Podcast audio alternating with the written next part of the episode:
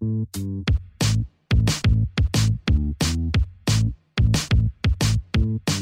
Hola, ¿cómo están? Soy Natalia Molina y bienvenidos a Cinepop, un podcast para todos los aficionados del cine. En Cinepop cada semana hablamos de una película o de una pequeña selección de películas y con ayuda de un invitado vemos todos los datos curiosos y nos metemos a fondo a todos los temas. Quiero dar la bienvenida a Mariana. Mariana Coronel, ¿cómo estás? Estoy muy bien, gracias. ¿Cómo estás tú? Muy bien, muchas gracias. Eh, Feliz año nuevo. este es nuestro segundo episodio del año. Sí, es lo que te iba a preguntar. ¿Qué episodio es este el segundo? El segundo del año de 2022. Oh, no. tengo un gran peso sobre mis hombros. eh, Mariana, platícales a nuestros escuchas un poco de ti. ¿Quién eres y qué haces para Cinepop? Pues yo trabajo en Cinepop como productora asociada, o sea, ideo como qué temas podemos hacer para Cinepop, qué les podemos traer, también ayudo a editar el podcast como contenido más que nada. Y ya, básicamente eso es lo que hago en Cinepop. Y platícanos más un poco de ti en general. Eh, pues trabajo en Sonoro, eh, que es la red en la que trabajamos en Cinepop y tengo una cuenta de Instagram y de TikTok donde hago reels y TikToks de moda. Entonces, si quieren saber cómo pueden usar más su ropa y hacer outfits, pues pueden ir a verlos a Mariana GCA en Instagram, Mariana GCA 6 en TikTok. Síganla, de verdad, sus reels están muy padres. Em, pues bueno, este, esta nueva película de hoy está muy divertida. es una película que propusiste tú y pues platícanos, ¿qué película escogiste y por qué razón la escogiste? Eh, vamos a hablar de Booksmart. No vamos a decir el nombre en español porque está muy feo. es esas veces que está demasiado feo el nombre en español para decirlo. Pero pero yo creo que yo creo que es muy revelador del problema que existe en este, en este país de cómo, de cómo traducen cosas. Porque el nombre en español es La Noche de los Nerds. A ver, pésimo. Yo no vi que a Superbad le pusieran La Noche de los Nerds. Pero como aquí son mujeres, pues ya sabes, nerd. Pero bueno, que sepan que no vamos a hacer referencia al nombre en español, eh, La Noche de los Nerds, sino nos vamos a enfocar en su nombre en inglés, Booksmart. Pues escogí Booksmart porque siento que Booksmart es de las pocas películas que se centran en una amistad, como en una relación amistosa entre dos mujeres, pero que la muestran de una manera más realista que en otras películas que hemos visto. Porque si han visto cualquier película, eh, la amistad entre mujeres, como por ejemplo Mean Girls o cosas así, siempre es como, ay, somos amigas, pero en secreto nos odiamos y hablamos mal y no nos apoyamos, como que siempre hay rivalidades, ¿no? Por lo que sea, por envidia, por un hombre, eh, por cualquier cosa. Entonces, creo que hay muy poca representación de amistades femeninas reales en el cine. Entonces creo que Booksmart, aparte es una película muy, muy reciente, muy reciente hace dos años. Muy reciente, sí. Eh, que la representa muy bien porque aparte son adolescentes. Y creo que toca muchos temas de adolescencia en mujeres que casi no se hablan. Porque, por ejemplo, tenemos eh, Superbad, que acabas de decir, que toca temas de hombres y qué es lo que viven los hombres en la adolescencia cuando son inseguros, son nerds o lo que tú quieras. Pero en las mujeres no se ve representado todas estas cosas que se ven en los hombres y no es tan aceptado también.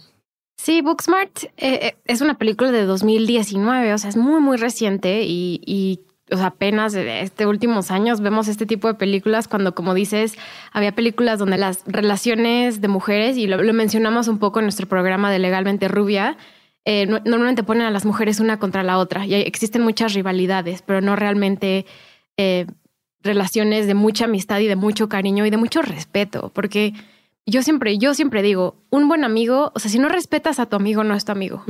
Si tienes celos, si tu relación es otra cosa, no van a, no van a ser tus amigos. O sea, de verdad, lo, lo primero que existe para una buena amistad es el respeto. Sí. Eso siempre yo lo he pensado y me encanta estar alrededor de gente que yo respeto y que admiro y que me encanta todo lo que hacen y cómo son. Entonces, eh, por eso me gusta mucho esta película. Hasta Superbad, que obviamente es muy, se compara mucho. Eh, las dos películas tienen muchas similitudes. Y mm, yo creo que vamos a mencionarlas un par de veces durante la película, pero mm, quiero mencionar un poco del reparto y de las escritoras porque tiene una historia muy interesante esta película. Eh, es dirigida por Olivia Wilde, eh, que es su primera película. Ajá, es su debut y es muy buena.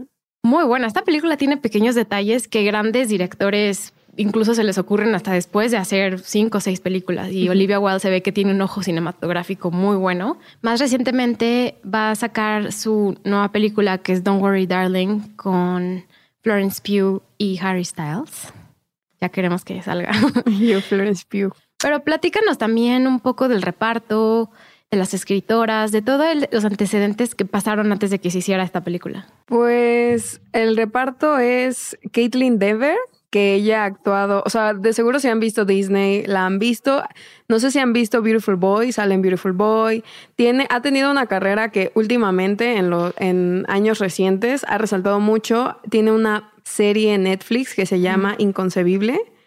Em, y ella... Y su actuación ahí es espectacular. de verdad es excelente serie, se la recomiendo ampliamente. Y ella es como la típica chica que se ve como muy linda, que yo creo que o sea, no es de la edad obviamente de los adolescentes, pero se sigue viendo como esa edad y es una muy buena actriz y por eso siempre la castean en cosas, eh, porque Beautiful Boy tiene un papel muy duro en esa película. Igual tiene, o sea, se han visto de Spectacular Now, sale ahí, que es un, una película muy, o sea, es muy fuerte el libro también. Y también sale Vinnie Feldstein, que ella obviamente la conocen por Lady Bird, Creo que también va a ser la nueva versión de Broadway de Funny Girl. O sea, esta chica es impresionante, súper talentosa. y más recientemente protagonizó a Mónica Lewinsky en una serie de impeachment de American Crime Story. Ajá. Y lo hizo muy bien, a mí me gustó mucho esa serie. Y pues digo, dato curioso, es hermana de Jonah Hill. Exacto. Esa también es la conexión entre Superbad y Booksmart.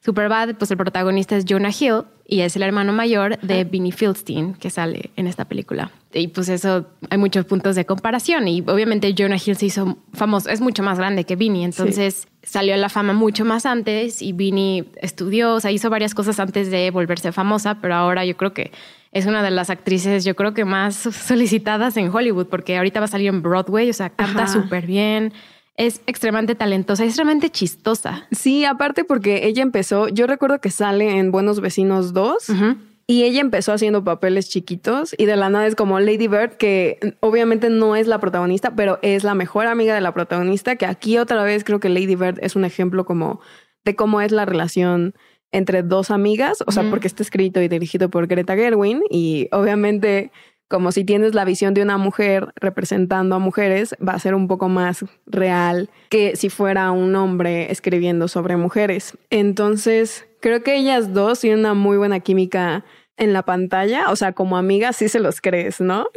Sí, sobre todo que aunque no se conocían antes de la filmación, el momento en el que las dos ya sabían que ya las habían casteado y que iban a ser parte de la película, cuando se conocieron dicen que se abrazaron cinco minutos mm. y que se dieron la mano y que estaban así como súper emocionadas de conocerse, ¿no? Qué, qué padre, o sea, qué padre poder hablar así también de tu de tu coestrella y de tu amiga y colaboradora eh, también en, esta como historia de amigas y que ella, su relación haya trascendido de la pantalla también a la vida real.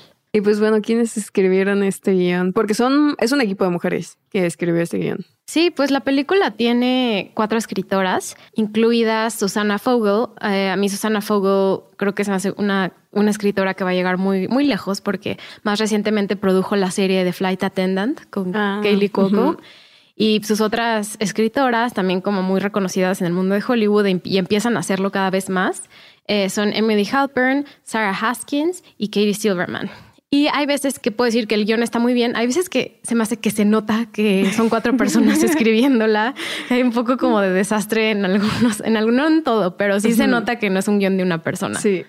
Em, y pues ellas desarrollaron el guion y con ayuda de Olivia Wilde, o sea, aunque el guion ya existía, Olivia Wilde se metió mucho en la historia y ellas les, le ayudaron a concretar como sus ideas en el guion en sí. Sí, aparte creo que, o sea, yo también tengo algunas cosas con el guion, pero digo, ahorita vamos a entrar en ellos porque la historia se trata de dos chicas que son amigas, que son como, eh, entre comillas, nerds, nerds porque supongo que eh, le ponen prioridad al estudio más que a salir y entonces es el último, es el último día de la prepa y ¿Cómo lo describiría? Se dan cuenta de que, de que todos los demás disfrutaron de esta experiencia más que ellas, más entre comillas, porque ellos como que supieron nivelar eh, estos dos mundos como la diversión y los estudios y lograron entrar a buenas escuelas cuando ellas, eh, bueno, en mi, en mi parecer, más Molly que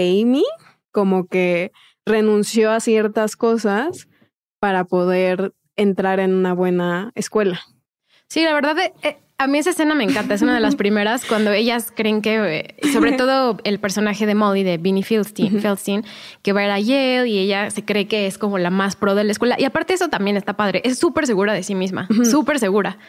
Y eso no es fácil luego que lo hagan con muchos actores que, pues obviamente ella, pues sí es, sí es plus size, o sea, sí, podemos decir lo que es, sí es plus size, pero en ningún momento en la película se en referencia a eso. Ah, y aparte nunca se siente mal por su cuerpo. O sea, y no la visten feo, de que jamás, jamás eso es como un problema o algo que en el que ella se siente insegura. Y aparte ella, aparte que es muy segura, eh, una de sus características eh, es que juzga mucho a la gente antes de conocerla. Entonces ella como que ve inferiores a los demás porque van a fiestas y lo que sea. Y ella dice, obviamente yo soy superior porque soy más inteligente porque yo voy a entrar a una buena escuela y tú no. Y entonces se da cuenta de que así no es la vida.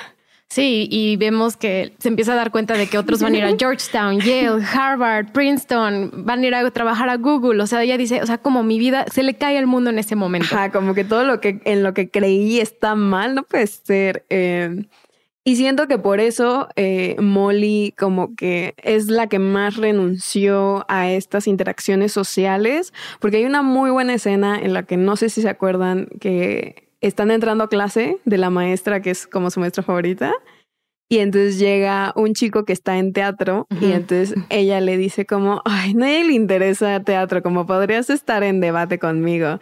Y él le dice como, hay gente que sí sabe trabajar con otras personas. Y ella como, a mí me gusta ganar. Y él de, mm, nadie está ganando en ese outfit.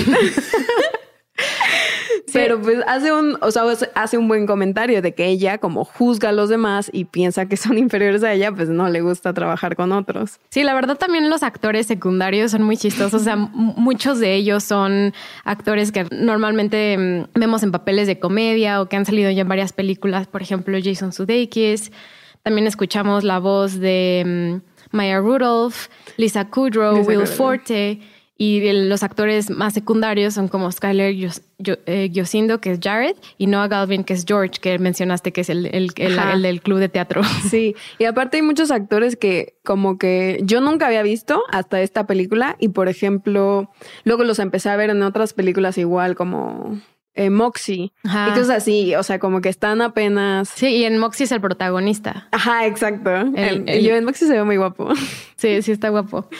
Eh, creo que ese actor es Austin Crute, me parece, no recuerdo, pero sí, después de esta película varios se hicieron famosos. Sí. Em, pero algo que quiero mencionar, por ejemplo, de las escuelas, es que, eh, y ya lo dije, si escucharon nuestro programa de Coming of Age, que salió como hace un año aproximadamente, em, ahí mencionamos que en todas las, las películas Coming of Age, los todos los gringos quieren estudiar en las cinco Ivy League Schools o en, en super top universidades cuando hay un mundo de posibilidades. Entonces, a mí me choca que en las películas sigan encapsulando como el éxito a través de estas super universidades, que sí son excelentes, pero a ver, hay muchas otras posibilidades y excelentes universidades de estado. Entonces también como que ya estoy un poquito harta de que siempre vemos a nuestros actores yendo, aspirando a, ir a estas super escuelas cuando realmente es muy, muy difícil entrar y cómo lo pagas y cómo consigues beca. O sea, es como mucho más complejo que eso. Aparte es súper eh, poco realista, como que en la película todo, así todos entraron a buenas universidades. O sea, obviamente eso nada más es algo que hicieron en el guion, siento, porque para que ella se dé cuenta, pero no es nada realista. si lo vemos como, ay sí, el 20% de tu escuela va a entrar a Princeton, Yale, Harvard. No va a pasar. Y entonces, ¿qué pasa? Pues ellas deciden que en la, esa noche donde se gradúan de la escuela, un día antes de la graduación de Toga y Birrete, van a ir a pasársela súper bien. Van a tener una noche de locura. Porque aparte hay una fiesta que es de un chico muy popular, a la que obviamente no están invitadas, porque pues como nunca fueron a nada, pues nadie las invita porque piensan que no van a ir y entonces no saben dónde está este lugar, en dónde es la fiesta y en la película intentan descubrir dónde es la gran fiesta y pues esto las lleva como en unas aventuras por ahí hasta que la descubren. Em, me gustaría empezar con la relación de ellas dos. Ok. Porque desde el principio vemos que son muy cercanas. Em, llega, llega Amy en el coche por Molly. ¿Y qué pasa? Ay, se ponen a bailar. Se ponen a bailar. Aparte, me encanta que esa escena no tiene música. Como que la hace más realista, ¿no? Porque están bailando todas raras ahí, como de y se van juntas. Y obviamente se nota que, o sea, como que se llevan bien, pero por ejemplo, Amy, al contrario de Molly, es más tímida y ella, en lugar de juzgar a otros y decir como, no, o sea, esta interacción social no está funcionando por esta persona, es como, ah, no, es por mí, es porque yo como que soy insegura, pero eh, como que sí, ella sí intenta, pero siento que la, la atrasa mucho como eso, como tenerle miedo a interactuar con otras personas. O por ejemplo, cuando está hablando con Hope, que es como la bully, entre comillas, que le está molestando y ella ni siquiera se da cuenta hasta allá al final. Eh, son como esas pequeñas cosas que ves en ella, que es un poquito más introvertida. Y aparte, su personaje, o sea, según yo es lesbiana, según yo no, o sea, no lo confirman ni lo niegan, como no sé si es bisexual, según yo es lesbiana. Y también eso como que lo hace parte de su personaje, pero no es lo que identifica su personaje, eso no es todo su personaje. Y me gusta mucho cómo introducen cuando le gusta eh, una chica, porque es como ella eh, comiendo y de repente está, o sea, llega y le está viendo y en eso llega Molly y es como digo, ella háblale, o sea, o sea, la conoce tan bien que sabe que, le, que tiene un crush en esta chica y que no le está yendo a hablar porque le da pena. Sí, y, vemos, o sea, que confían mucho la una en la otra. Y luego eso es como difícil verlo reflejado en la cultura popular, sobre todo que, que, existen muchos celos entre mujeres y si dices algo se lo vas a decir a alguien más, como que no, la confianza en muchas, en muchas historias siempre se rompe. Sí. Y aquí sí hay un momento de confrontación, pero no hay una, esa pérdida de confianza muy grande. No, aparte aquí, o sea, en toda la película hay, hay unas escenas muy padres en las que de que se están vistiendo, así que se vistieron y es como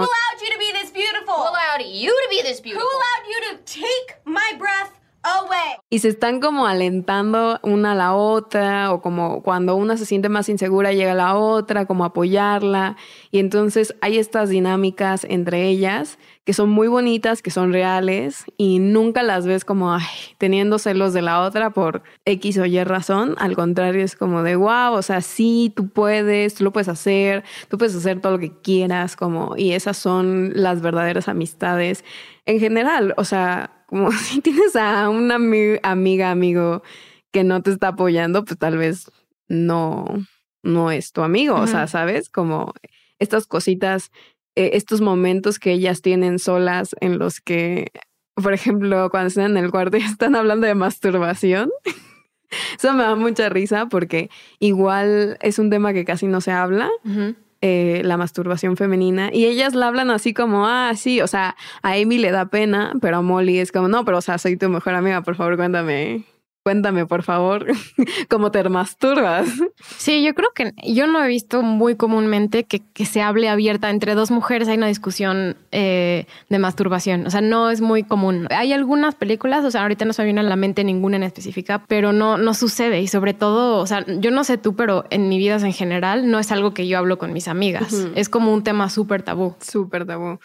Y es muy padre que en esta película lo muestren como así abierto y aparte que no es como, no es sexualizado en ningún momento, nada más es una conversación entre dos amigas y ya. Em, entonces eso está muy padre y aparte creo que estas cosas como estas relaciones de amistad las hemos visto mucho.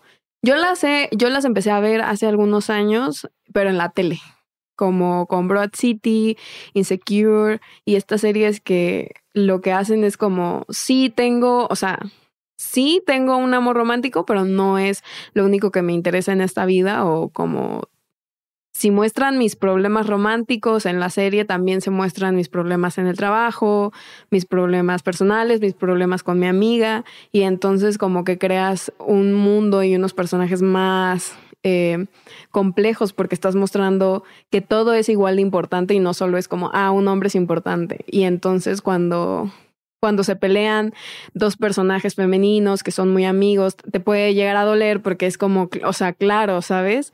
Estas dos personas eh, tenían guardadas ciertas cosas porque por más que te apoyes y así, si no estás hablando las cosas, puede llegar a ser eh, como algo que puede romper la amistad o puede llegar a evolucionar esta amistad si las pasas. Entonces, eh, es algo un poquito con lo que pasa aquí, ¿no? En la película, de que todo bien, todo bien, todo bien. Y de repente, ah, resulta que no todo bien porque teníamos algunas cosas guardadas que se tenían que hablar. Lamentablemente, salen ya cuando están en la fiesta. Pero, eh, ¿qué opinas de esa escena? Cuando se pelean. Es que incluso aunque sea, una, aunque sea una pelea entre ellas, es una pelea bonita. Ajá, o sea, están peleando como, como tú siempre, o sea, Amy le dice a Molly, ¿no? Tú siempre decides qué hacer. Tú siempre dices a dónde ir y yo siempre hago lo que tú quieres. Y entonces Molly es como, pero tú nunca tomas una decisión. Y entonces, o sea, no es una pelea como... No se están peleando por algo alguien, es como nos estamos peleando porque las dos estamos haciendo lo que creemos que es mejor para esta amistad y aparentemente no lo es. Sí, es una, sobre todo se, enoja, se enoja eh, Molly cuando se entera que Amy se va a ir un año a África en lugar de irse un, un verano, ¿no? Porque ellas ya tenían todo planeado y se iban a graduar juntas, y iban a hacer todo juntas. Y, en, y ahí es donde Molly dice, oye, ¿por qué me haces esto? ¿Por qué me mientes? Y la otra, pues es que te ibas a enojar si te, si te decía. Entonces también ahí Amy tomó una decisión fuera de su amistad y obviamente le dolió a Molly y luego Molly se dio cuenta, a ver, no puedo ser, no puedo ser posesiva de Amy toda la vida, ella también tiene que salir adelante. Sí.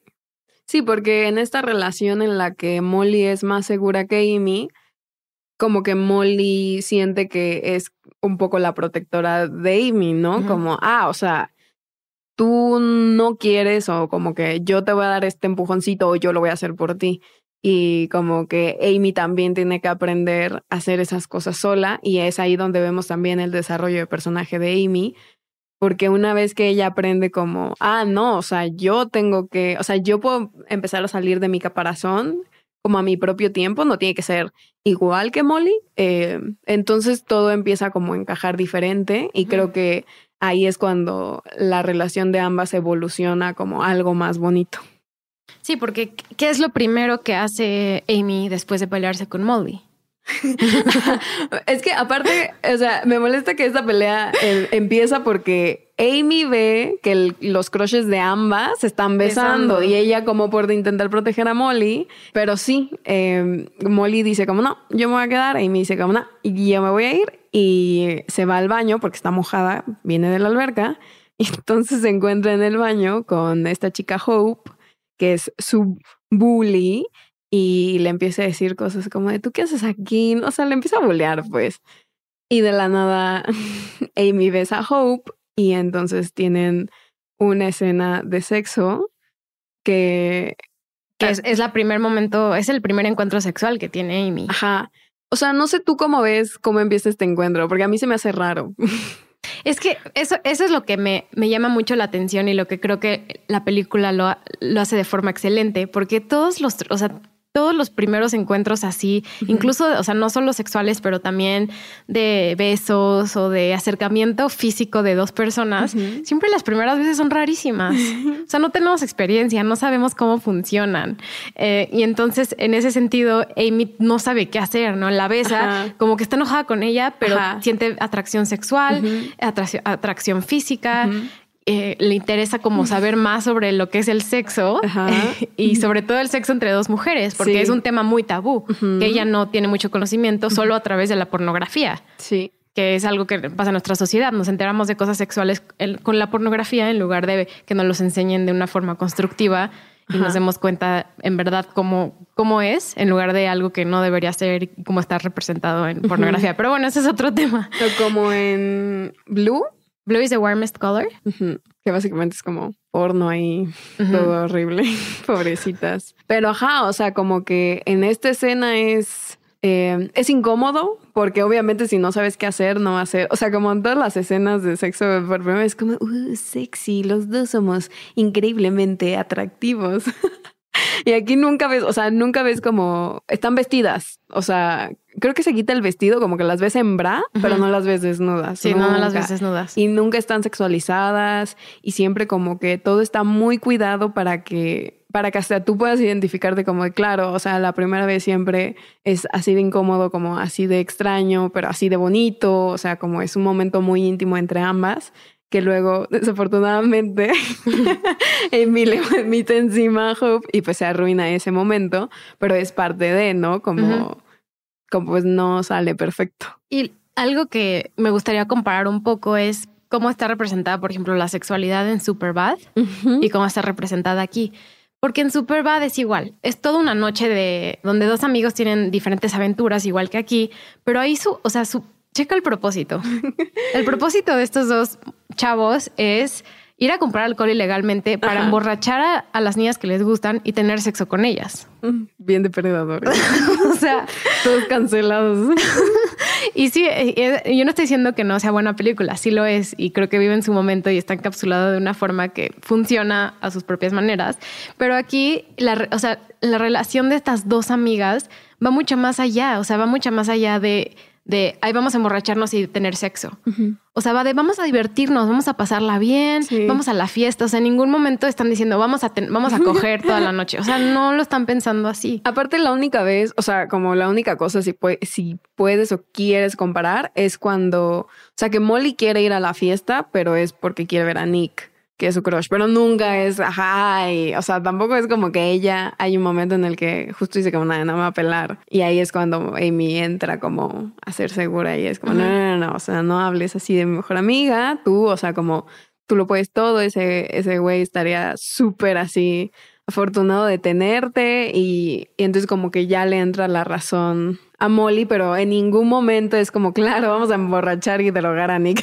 No, o sea, es muy diferente cómo está representado, muy diferente. Aparte cuando coquetean, o sea, porque yo siento que cuando Molly y Nick coquetean, es la primera vez en la que Molly se está dando la oportunidad de conocer a alguien antes de juzgarlo y se da cuenta que sí tienen cosas en común. O sea, este güey puede ser, o sea, no puede ser la persona más estudiosa o inteligente, pero le pueden gustar cosas similares a ti y no por eso es menos que tú. Y yo también creo que la forma en la que termina la película, en la que dos amigas solidifican su amistad, es muy diferente a una comedia romántica donde termina el chico con la chica, terminan juntos, feliz, final feliz de pareja y sobre todo la idea es de parejas heterosexuales, ¿no? De todo lo que hemos de representación en, el cine, ¿no? Entonces aquí, ¿quién termina siendo? Es ellas, ellas, ellas. Es, ellas son su propia relación y la que va a durar toda la vida, porque las relaciones amorosas a veces van, a veces vienen, a veces sí duran mucho tiempo, pero cuando estás en la prepa, la verdad, es muy difícil que termines casándote con la persona con la que sales. Entonces, esto es como, esta relación es para toda la vida. Sí, porque ellas están construyendo algo más allá, o sea, porque han sido amigas mucho, mucho, mucho tiempo. Igual cuando Molly va y deja al aeropuerto a Amy. Ay, no. Ah, ya sé. da mucha ternura porque pues se van a despedir como un año y es la primera vez que, o sea, que dos amigas tan cercanas no se van a ver todos los días. Ya no es como vamos a estar todo el tiempo juntas. Ya es como, pues vas a hacer tu vida y vas a volar. Eh, y tal vez como que eh, ya no sea una persona como que está en tu vida eh, 24/7, pero pues también es bueno saber que una amistad se puede mantener. Sí, sobre todo en el momento en el que vivimos ahorita actualmente, puedes tener una relación a distancia incluso de amistad. O sea, no hablamos mucho de relaciones a distancia amorosas, pero pocas veces se hablan de las relaciones de amistad a larga distancia. Sí. Como que no es algo que estamos, a lo mejor también por porque cada vez el mundo está más globalizado y, vamos conociendo personas y nos vamos separando y viviendo en lugares diferentes, es algo bastante nuevo, ¿no? Entonces es algo que no se, no se platica mucho. pero yo personalmente tengo muchas amigas que viven en muchos lados de, del mundo y que tienen sus vidas en otros lados y yo mantengo una relación de amistad con ellas y esa relación sí cuesta, a veces sí tienes que ser constante y todo, pero son las relaciones de las que nadie habla, ¿no? Relación amorosa y tal, pero, pero ¿qué tal esas, esas, esas relaciones que están ahí, pero están tan presentes aunque estés lejos. Y aparte, o sea, creo que algo que es muy importante destacar es que una amistad entre dos personas le tienes que poner tanto compromiso y tiempo como una relación amorosa. Si las dos personas no están poniendo de su parte como para hacer tiempo, lo que sea, pues obviamente eh, se van a ir alejando poco a poco porque pues no es tu prioridad pero igual nunca, como que nunca nos muestran, ¿no? Que las amistades deben ser una prioridad en nuestras vidas y que debemos de ponerle esfuerzo tanto como a una pareja amorosa, porque hay muchas veces, o sea, yo y mis amigas en general no, no, no salimos con mucha gente, entonces genuinamente yo no he vivido mucho como como eso que a mí me cuentan de, ah, es que este amigo, si tiene novia, ya, o ah, sea, desaparece, ¿no? Eso a mí jamás, jamás me ha pasado con mis amigas porque es como que eso, no nos interesa mucho salir con hombres y aparte como que estamos acostumbradas a que puede que no hablemos todos los días por mensaje, pero sabemos que estamos ahí, que si algún día me quieres mandar un mensaje te voy a contestar y no hay problema. Sí, eso, eso es muy bonito. Ese final es padrísimo, la verdad. Sí. Aunque se despiden, sabes que su amistad será para toda la vida. Ay, no, es bien bonitas. No, y aquí es donde, aquí es donde se nota el, tipo de contenido que se hizo y cómo está escrito por mujeres y dirigido por una mujer. Sí. Son pequeños elementos que normalmente consideramos como que no son importantes cuando estamos viendo una historia, pero esto es, extremadamente relevante ver quién está contando esta historia y qué es lo que quieren decir. Porque te aseguro que todas las películas que hemos visto de amistades femeninas en los últimos 20 años han sido escritas en su mayoría por hombres. O sea, te lo puedo asegurar. ¿Sabes qué película me acordaba mucho? Em, y cuando estaba editando de Holiday me volví a acordar de Sweetest Thing. Ah, me gusta, o sea, me da mucha risa. pero al mismo tiempo, o sea, son tres amigas que si quieren se adoran, o sea, de que el personaje de Christina Applegate va con Cameron Díaz a perseguir a este güey.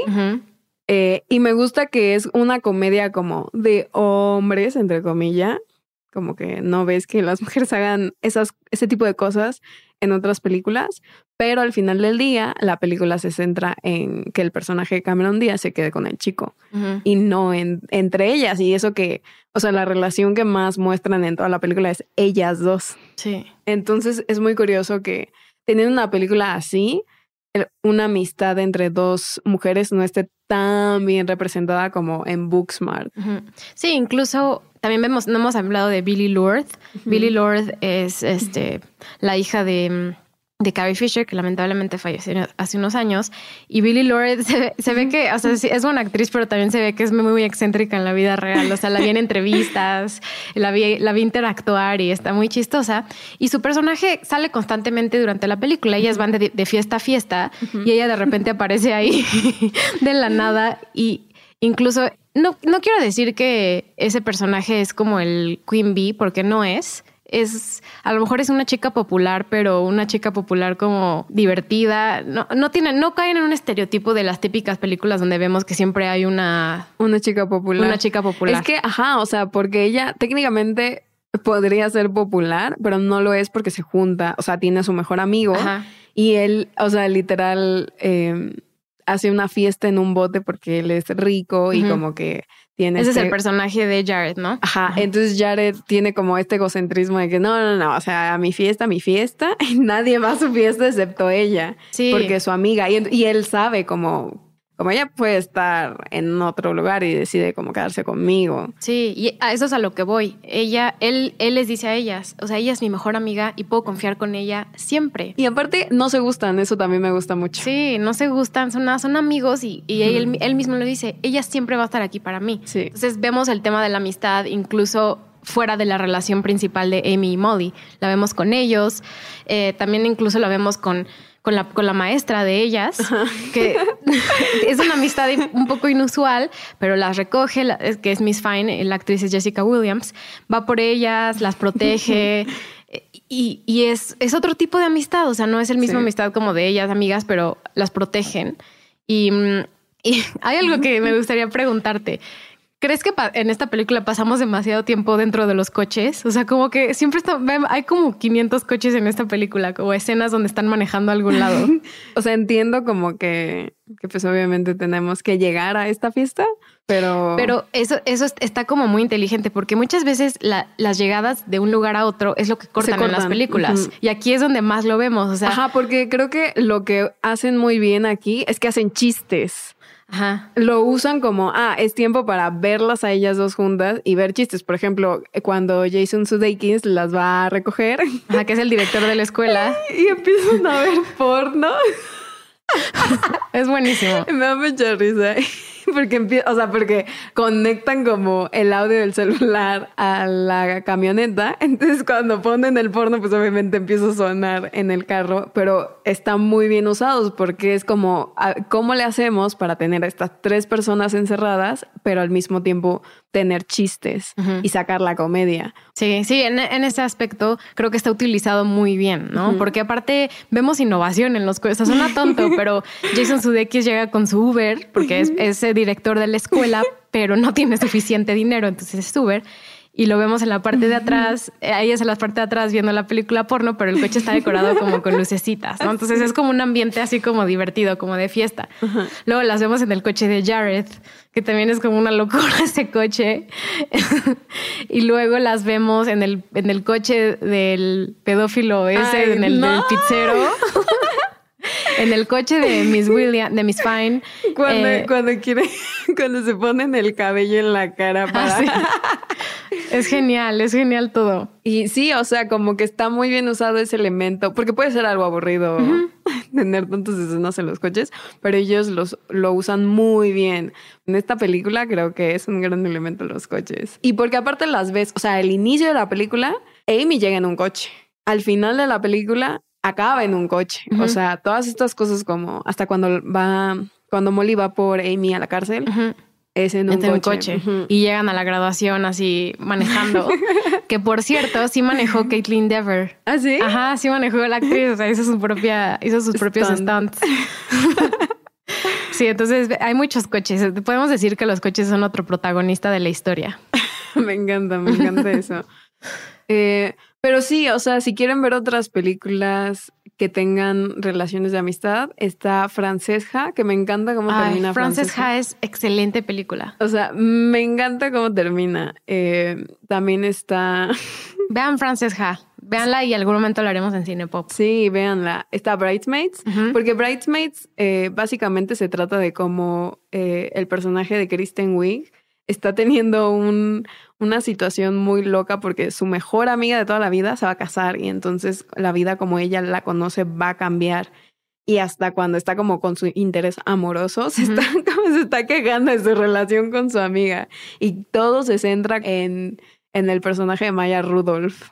Hasta cuando se pelea con la, con la otra es como, pero nos estamos peleando por, por ella. Por ella, ajá. Eso está muy chido. Eh, Romy y Michelle también. Es una película de los noventas. Con Lisa Kudrow, justo. Lisa Kudrow. Eh, está eh, Girls Trip, no sé si la has visto. No la he visto. ¿Es la, que sale Scarlett Johansson? Mm, no, esa es... Esa es Ladies Night o algo así. Rose Night. Rose Night, ajá. Eh, pero sí, ahí sale Ilana, que es la creadora, protagonista, escritora, de Broad City. Ok. pero no, en esto sale Jada Pink Smith, Queen Latifah. Ah, sí. Y pues Y Tiffany Haddish, creo. Esa fue en la película en la que descubrieron a Tiffany Haddish, básicamente. Ah, ok. Pero es que es graciosísima. O sea, su personaje da todos los punchlines, todo, todo, todo. Ella, sí. Es muy chistosa, Tiffany. Ella brilla mucho en esa película. Estoy de acuerdo. Eh, sí, es curioso. La, la, semana pasada estábamos hablando de, de Hangover y sí dijimos que Hangover fue una película como importante porque creó esta, este género de películas de todo pasa en una noche. Ajá, sí. Y entonces yo creo que salió Hangover y luego ya salieron estas películas como Ladies Night, Rough Night. Fue como que siguieron ese, esa réplica y, y, lo hicieron muy bien, la verdad. También innovaron mucho esa, esa, ese género. Ajá, y aparte como que se centra mucho en las amistades, ¿no? eh, de Hangover se, se concentra mucho como en ellos como amigos. Sí. Y en estas de chicas es como ellas, ellas como chicas. que pasan cosas, o sea, por ejemplo, en Girls Trip, em, una de ellas tiene un esposo y es famosa y son famosos juntos y entonces descubren que él la engaña. Y ella está como en negación toda la película, como, no, no, no, ya ha pasado antes, no sé qué. Y ella sí es como amiga, o sea, amiga, no.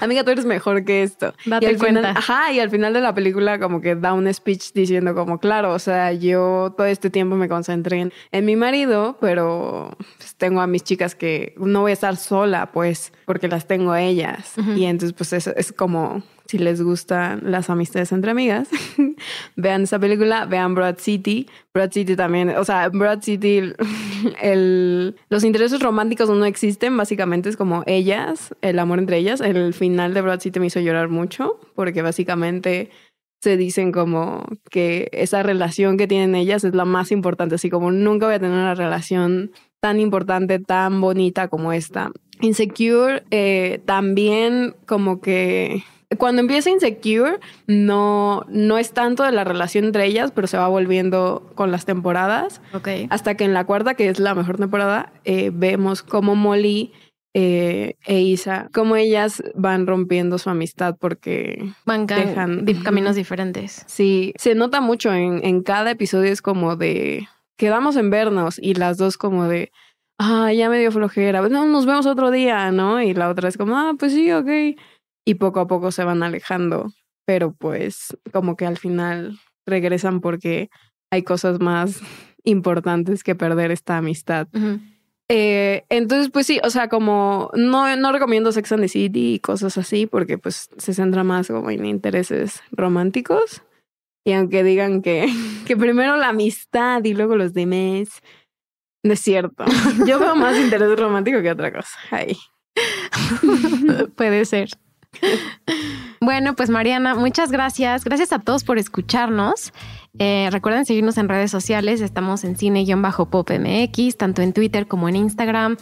Denos follow en Spotify. Denos- déjenos una reseña en Apple. De verdad, eso ayuda muchísimo, muchísimo. Si quieren tomarse un momento para apoyarnos, por favor, déjenos una reseña.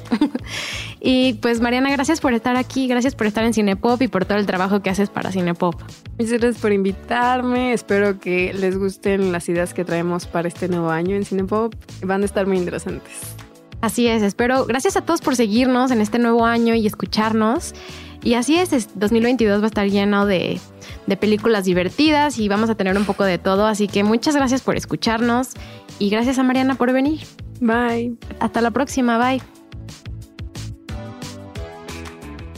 Cinepop es una producción de Sonoro. El programa fue producido por Natalia Molina y Mariana Coronel, conducido por Natalia Molina e ingeniero de audio Santiago Sierra.